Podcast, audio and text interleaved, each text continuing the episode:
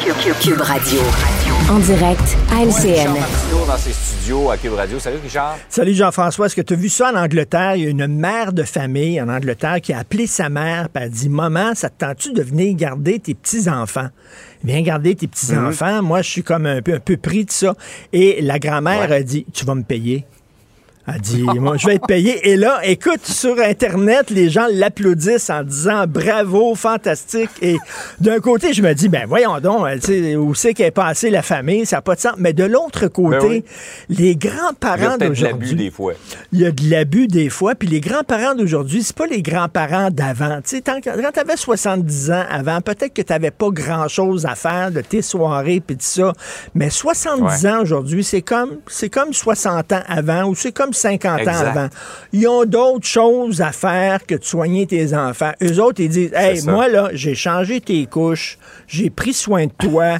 J'ai fait ma C'est job. pas vrai Bonjour. que je vais recommencer. C'est pas vrai. Fait que là, t'es pogné comme parent. Si tu demandes à ta mère de venir garder, il faut que tu la payes. Puis si tu demandes à ton enfant de vider le lave-vaisselle, il faut que tu le payes.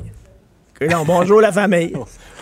On n'est pas sorti de l'auberge. À ce compte-là, je dois des milliers de dollars à mes parents qui nous ont dépannés quand on Ah prenait oui. des vacances. Mes Tout parents que je salue d'ailleurs. Hey Richard, euh, il y a un député, une ex-députée caquiste qui dit que la ligne de parti étouffe littéralement les députés euh, du gouvernement Legault. Ben oui, ben écoute, je te parlais du congrès de la fin de semaine dernière, puis je disais que ça avait l'air Ouais. d'une armée, le chef oui chef, là, etc. Chef oui chef, ouais. Et, et elle, elle dit, elle était députée caquiste pendant quatre ans. Euh, elle a été vice-présidente du parti, puis elle a écrit un texte dans une revue spécialisée, Options politiques, et elle parle en fait de tous les partis politiques. Puis elle dit, c'est rendu maintenant, c'est incroyable, ils pensent à leur image, ils ne pensent pas vraiment à faire des débats politiques. Et, et écoute, il y, a- il y a deux films qui me viennent en tête, là, vraiment. Euh, J'en parle aujourd'hui dans ma chronique. Un de ces films-là, c'est Le Parrain. Euh, tu te souviens, on a Ouais. tous vu Le Parrain, vous le savez, je vous l'ai déjà Ouais. dit. Le Parrain, pour moi, c'est ma Bible, c'est mon Coran, c'est ma Torah. C'est le film qui explique tout dans la vie. Tout, tout, tout. Ouais. Alors, euh, dans le parrain, à un moment donné, euh, il y a euh, Sonny, qui est le fils du parrain, qui montre son désaccord avec son père devant des gens. Et là, son père le prend et dit Tu ne parles pas en mal contre la famille devant des étrangers. Tu comprends-tu?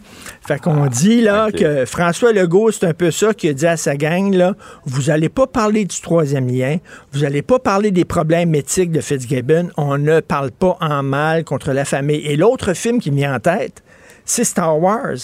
Star Wars, là, avec Darth, il y a Darth Vader qu'on connaît, puis t'as tous Ouais. les Stormtroopers en arrière. Tu sais, là, les soldats qui sont blancs, qui se ressemblent tous. Ah, là, je la vois l'image.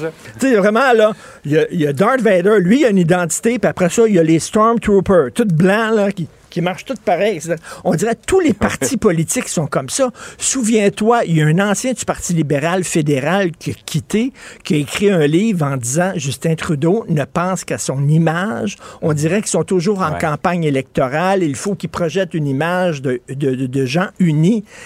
Et là, on se retrouve avec des partis politiques qui sont de moins en moins des partis, de plus en plus des clubs privés. Ce serait le fun qu'il y ait des Mm. débats. Puis on comprend, Jean-François, tu sais, tu suis la politique. Un parti politique, ça peut pas aller dans tous les sens. C'est un programme. puis à un Non, moment ça. Il donné, faut maintenir une certaine cohérence, une certaine discipline, mais euh, comme on dit, il y a peut-être euh, un petit peu trop. c'est ça, là, jusqu'où tu as une discipline, puis jusqu'où que tu vraiment le mets euh, la couvercle, tu le, le- le couvercle sur euh, la marmite en disant il n'y aura aucun Quand tu débat. mets trop longtemps, le couvercle sur la, la- la marmite, on sait ce qui se passe après. Hein? Ça saute alors. ça. Donc, c'est un texte très intéressant. C'est une remarque intéressante sur les partis politiques d'aujourd'hui. Absolument.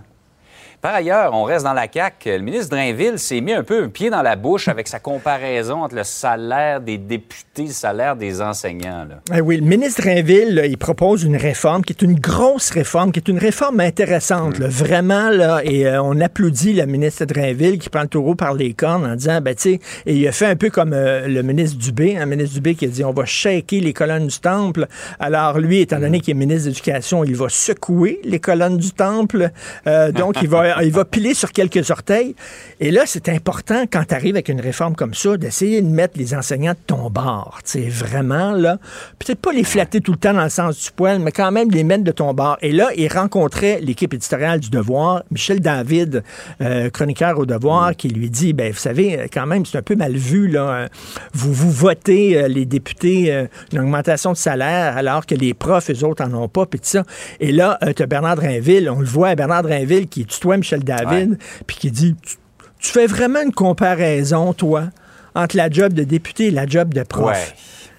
C'était pour le moins malhabile. Il a reconnu lui-même que c'est pas ce qu'il voulait dire. Exactement, mais ça, ça a drôlement sorti, disons. Ça a drôlement sorti. On dirait qu'il méprisait les profs et je suis sûr qu'il les méprise absolument pas. Il y a eu des enfants qui envoyaient à l'école, il les méprise pas, mais tu sais, ça, ça sent. C'est le côté, je pense que il est, des fois, il pense qu'il est encore animateur radio, là, tu sais, un peu populiste et tout ça. Puis peut-être qu'il s'ennuie de l'époque, tu sais, de l'époque de Jean Garon puis de Guy Chevrette. là. Cette époque-là, là, les politiciens étaient comme ça. Ils étaient de même, là, m'a dit. Ils, étaient- ils- ils- ils relevaient sur leur manche, là. Puis ça jasait, là. Ça jasait comme ça, là. Puis, ouais, ouais, ouais, ouais, ouais, c'est ça. ouais, ouais, ouais, ouais, ouais, ouais, ouais. Tu sais, à un moment donné, ça. C'était une autre époque, effectivement. C'était une autre époque. Et surtout quand tu arrives avec ta réforme comme ça, là, il me semble qu'il faut que tu Ouais. marches sur des œufs. Et là, ben, c'était plus l'animateur radio qui parlait Ouais. ou alors le, le ministre de l'époque. Donc, il s'est mis un peu une pied dans la bouche. Absolument. J'ai comme des images, effectivement, de cette époque. Tu parlais de Jean Garon, euh, entre autres, qui est, Oui. euh, point de vue... euh, Point de vue déclaration qui passerait moins bien aujourd'hui, il y en avait une et une autre. hein. Effectivement, c'était très populiste à l'époque. là. Exact. Hey, Richard, passe une belle journée. Merci. Salut.